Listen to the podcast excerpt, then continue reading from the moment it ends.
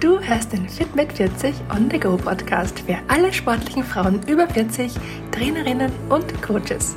Hier bist du richtig, wenn du lernen möchtest, dir selbst zu helfen, indem du mit statt gegen deinen Körper arbeitest und damit nicht nur Zyklus- und Wechseljahrbeschwerden linderst, sondern auch deine Leistung im Training verbesserst, besser schläfst, ausgeglichener und belastbarer im Alltag bist und dich einfach rundum wohlfühlst. Hallo du da draußen. Kennst du das? Du bist gerade voll motiviert beim Training, es läuft richtig gut und dann kommen diese Tage vor deinen Tagen und du weißt, deine Periode steht bald an. Du denkst dir nur, Mann, jetzt bin ich gerade so gut im Flow, muss das denn sein? Und immer dann, wenn du trainingstechnisch gerade voll in Fahrt bist, da geht's auch schon wieder los mit der Achterbahnhormone. Mir kommt's irgendwie so vor, als würde die Zeit zwischen meiner Periode schneller vergehen, als die Zeit während meiner Periode. Irgendwie ist sie dauernd da, kommt mir vor. Ist natürlich nicht so, aber gefühlt geht das alles immer viel schneller, als mir lieb ist.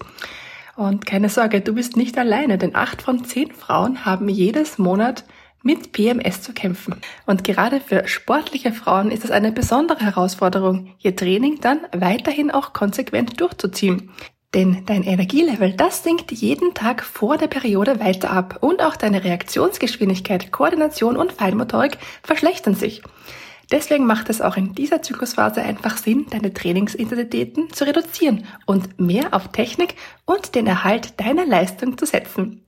Wie du in dieser Zyklusphase am besten trainierst, um deinen Körper zu unterstützen und trotzdem das Maximum aus deinem Training herauszuholen, habe ich dir auch in der Folge 39 Performance-Steigerung durch zyklusorientiertes Training vom 10. Februar 2023 verraten. Hör da auch gern nochmal rein und hol dir wertvolle Tipps. Zyklusbasierte Trainingspläne sind übrigens eines meiner Spezialgebiete und auch Lieblingsthemen. Egal ob du Anfängerin oder Profi, Triathletin, Schwimmerin oder Gymlover bist. Wenn du schon länger vor dich hin trainierst und keine Fortschritte siehst, langsam frustriert bist und auch keinen Plan hast, wie du deine Ziele überhaupt verwirklichen sollst, dann melde dich doch super gern bei mir.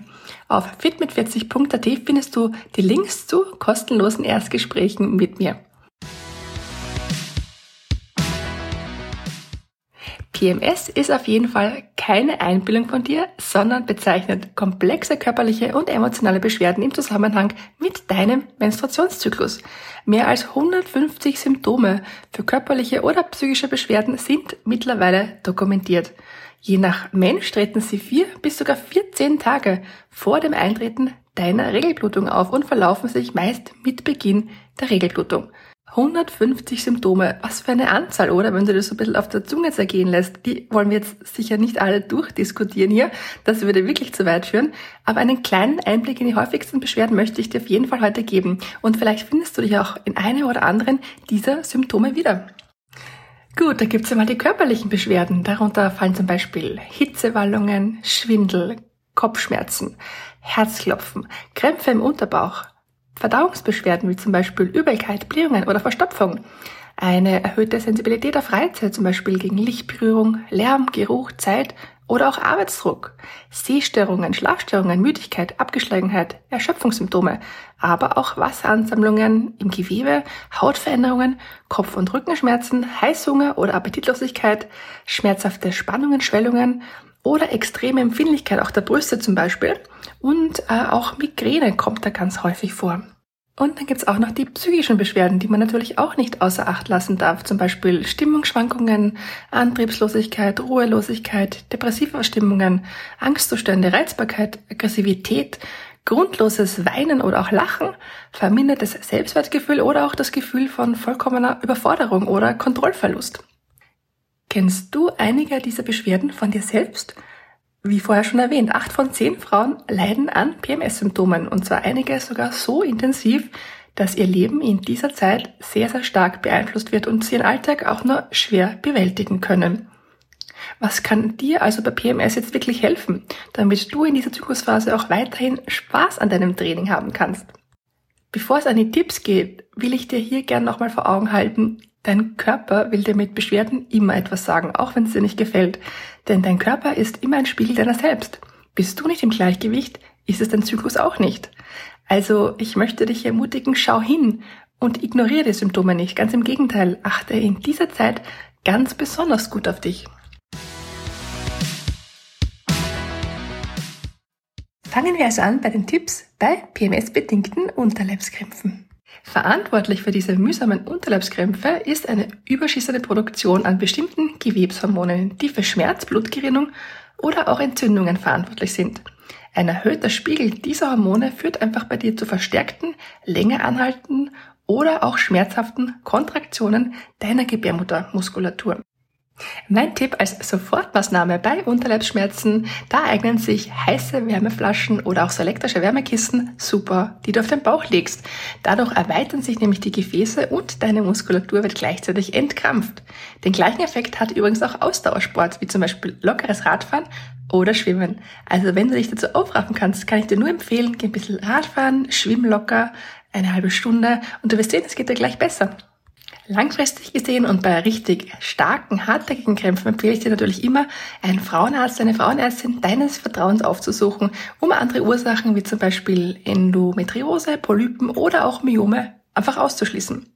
Und noch was, Kaffee, Alkohol oder auch Nikotin verschlimmern PMS nachgewiesenermaßen.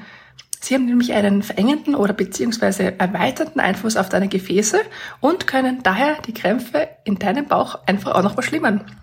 Was hilft bei Stimmungsschwankungen?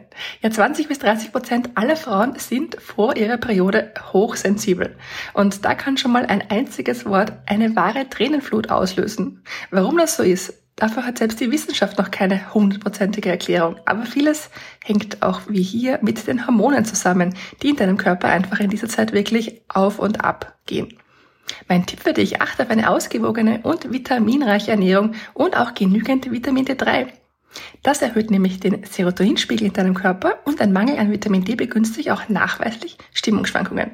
Wenn du dir nicht sicher bist, ob dein Vitamin D-Status ausreichend ist, dann mach doch einfach gern ein Blutbild bei deinem Hausarzt, deiner Hausärztin und lass dir einfach anschauen, ob du genug Vitamin D in deinem Blut hast. Dann kannst du nämlich wirklich gezielt supplementieren und nicht einfach wahllos irgendwelche Vitamin D-Präparate einnehmen. Tipps bei prämenstruellen Aggressionen. Ja, Reizbarkeit und Aggressionen zählen laut wissenschaftlichen Untersuchungen zu den Hauptsymptomen von PMS. Durch Studien konnte sogar nachgewiesen werden, dass Frauen, die kriminell werden, Verbrechen häufiger direkt vor dem Einsetzen ihrer Periode begehen. Das ist ja mal arg, oder? Was dran schuld ist? Die Stresshormone in deinem Körper und der fallende Östrogen- und Serotoninspiegel in deinem Körper.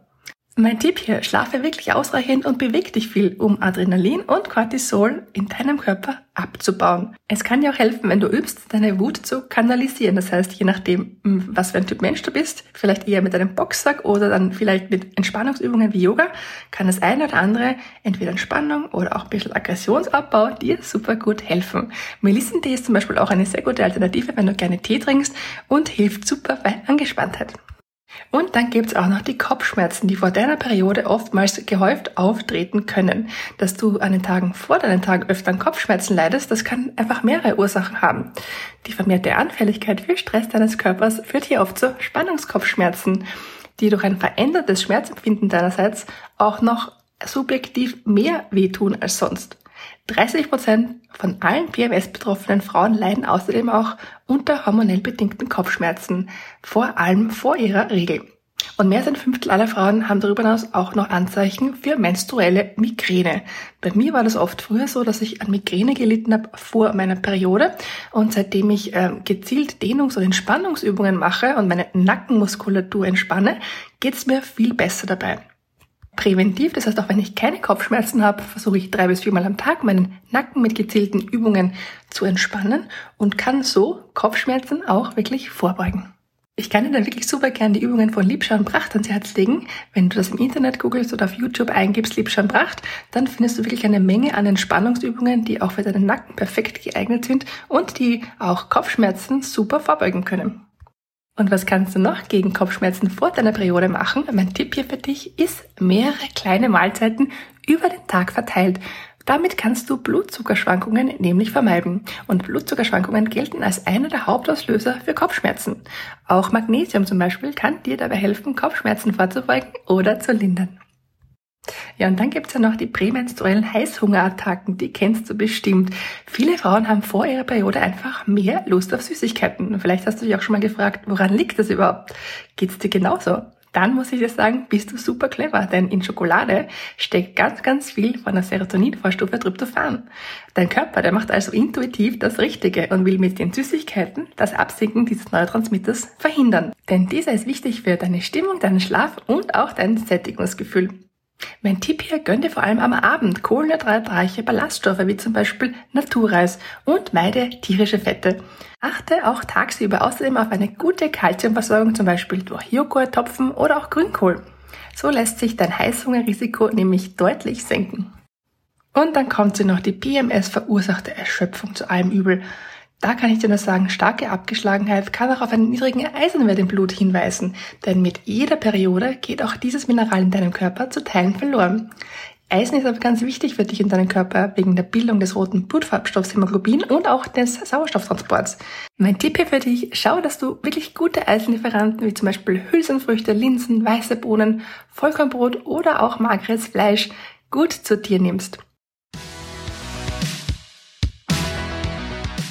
Abschließend nochmal zu PMS. Generell gilt wie immer im Leben auch bei PMS, je besser du vorbereitet bist, desto besser kannst du mit der Situation umgehen.